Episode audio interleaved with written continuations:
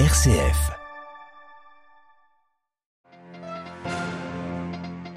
L'Ukraine peut compter sur l'aide du G7. Les ministres des Affaires étrangères des pays les plus riches du monde ont renouvelé leur soutien à Kiev cet après-midi. Le dialogue avec Vladimir Poutine est lui toujours aussi difficile, sinon impossible, comme l'a constaté le chancelier allemand. Obsèque mouvementée de la journaliste américano-palestinienne Abu Akleh à Jérusalem. Aujourd'hui, des heures ont éclaté entre forces de l'ordre israéliennes et palestiniens, venus rendre un dernier hommage à celles qui racontaient leur quotidien. Marie Rivier, bientôt sainte, cette Française fondatrice de la congrégation des Sœurs de la Présentation de Marie, sera canonisée dimanche. Elle brava le handicap et les tourments de la Révolution française pour mener à bien sa mission. On en parle dans notre dossier à suivre à la fin de ce journal. Radio Vatican, le journal, Xavier Sartre. Bonsoir. L'Ukraine peut donc compter sur le soutien sans réserve du G7. C'est ce qui ressort de cette première journée de rencontre entre les ministres des Affaires étrangères des sept pays les plus riches qui se retrouvent jusqu'à demain dans le nord de l'Allemagne. Avec eux, invités les ministres ukrainiens et moldaves. À Berlin, Delphine Nerbolier. Les pays du G7 soutiendront l'Ukraine jusqu'à la victoire contre la Russie. C'est le chef de la diplomatie française, Jean-Yves Le Drian, qui l'a déclaré ce vendredi. Les sept pays les plus industrialisés confirment leur soutien plein et entier envers ce pays agressé par Moscou. L'Union européenne, aussi représentée lors de cette réunion, a annoncé une nouvelle aide militaire de 500 millions d'euros. Et en coulisses, on évoque une aide de 30 milliards d'euros qui pourrait être débloquée par les pays du G7 dans les prochaines semaines.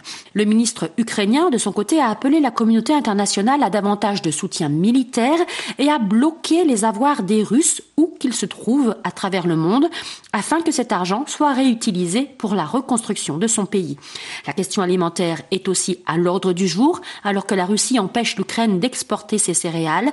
Les pays du G7 promettent d'aider les pays les plus pauvres touchés par la baisse des stocks de céréales. Aucun détail n'a toutefois encore été fourni. Berlin, Delphine Arbolier pour Radio Vatican. Et à quelques jours du départ pour Kiev du secrétaire du Saint-Siège pour les rapports avec les États, le cardinal Paroline, le secrétaire d'État, a évoqué la guerre en Ukraine à l'issue d'une conférence hier.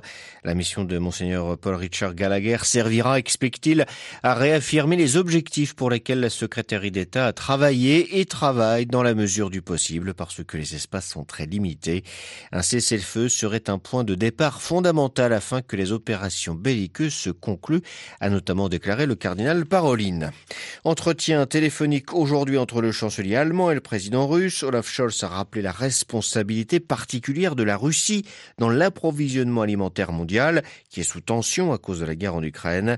Le chef du gouvernement allemand a également souligné la nécessité d'un cessez-le-feu le plus rapidement possible, ce qu'a demandé également le chef de la diplomatie américaine à son homologue russe lors d'un appel téléphonique cet après-midi.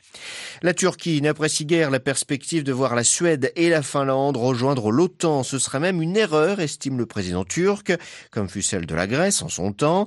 Recep Tayyip Erdogan accuse Stockholm et Helsinki d'héberger des terroristes du PKK, le parti des travailleurs du Kurdistan, considéré comme un groupe terroriste par Ankara.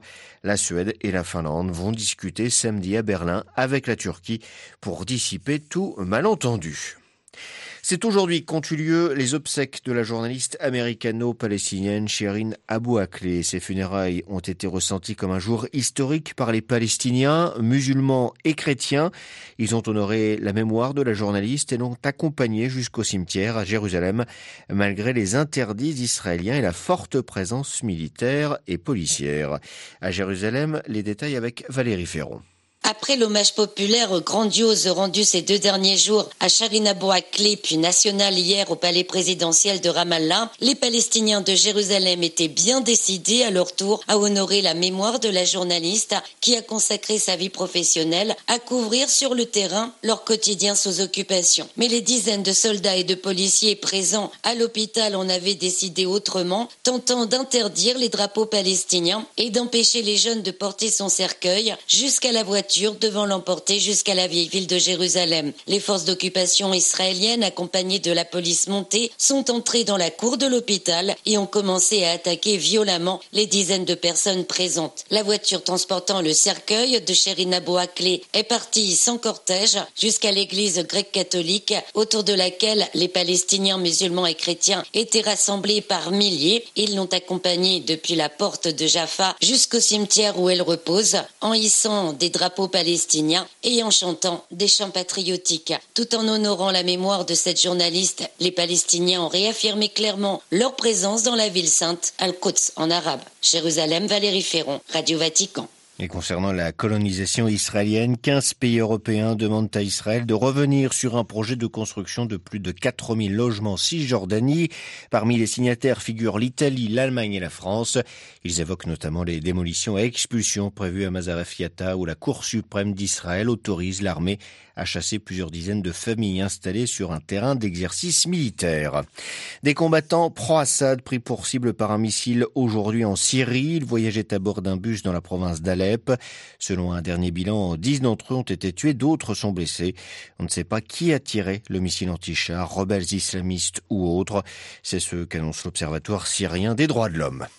Le pape ira bien comme il l'a souhaité au Canada. Le Saint-Siège a en effet confirmé ce midi que François ira à Québec, Edmonton et Iqaluit du 24 au 30 juillet.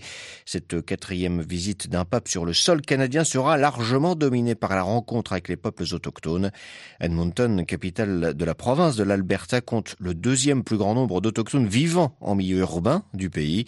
Et Iqaluit, dans le Grand Nord, abrite la plus grande communauté inuit. Plus de précisions sur notre site internet. Thank you. Grande journée dimanche pour l'église qui accueillera dix nouveaux saints. Parmi eux, Charles de Foucault, peut-être le plus connu du grand public, mais aussi une femme, une française au destin incroyable, Marie Rivier. Née en 1768 dans le département de l'Ardèche, une chute alors qu'elle est bébé la handicap et contrarie sa croissance. Adulte, elle ne mesurera qu'un mètre 32. Retrouvant l'usage de ses jambes après avoir prié la Vierge, elle ouvre à l'âge de 18 ans une école dans son village. Pendant la Révolution, elle ouvre une autre école dans un autre village village et fonde en 1801 sa congrégation des Sœurs de la Présentation de Marie. Elle meurt en 1838 après avoir fondé pas moins de 141 maisons à travers la France. Aujourd'hui, sa congrégation est présente dans le monde entier. Sir Jane Wilkinson, supérieure provinciale de la congrégation à Bourg-Saint-Andéol en Ardèche, où mourut Marie Rivier, revient sur son exemple de vie. J'aime bien cette expression que la Sainte Vierge était sa, sa boussole. C'était tout à fait ça. Et puis avec la direction unique euh, visée, c'était euh, la volonté de Dieu. Voilà, tout ce que Marie-Vie voulait entreprendre, c'était vraiment pour euh, donner gloire à Dieu. Sa foi forte et solide hein, faisait qu'elle comptait que sur Dieu. Et si elle a fait tout ce qu'elle a fait, c'est que elle comptait pas sur elle-même. Elle se savait petite, euh, peu de moyens, faible santé, mais elle comptait sur, euh, sur Dieu, sur la, la providence, comme on disait à l'époque.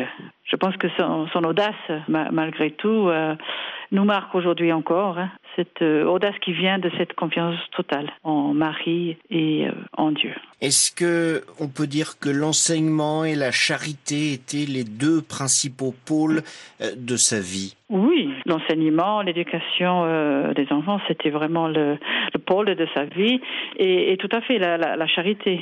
Elle était toujours dirigée vers euh, le soulagement de la, la misère, euh, que ce soit physique, morale, intellectuelle. Même enfant, je, je dirais, euh, sa maman l'appelait souvent une, un panier percé parce qu'elle ne gardait rien pour elle, toujours elle, elle, elle donnait. Tout au long de sa vie, on voit que les sœurs euh, se sont privées, elles ont vécu une certaine pauvreté parce que tout était donné aux pauvres.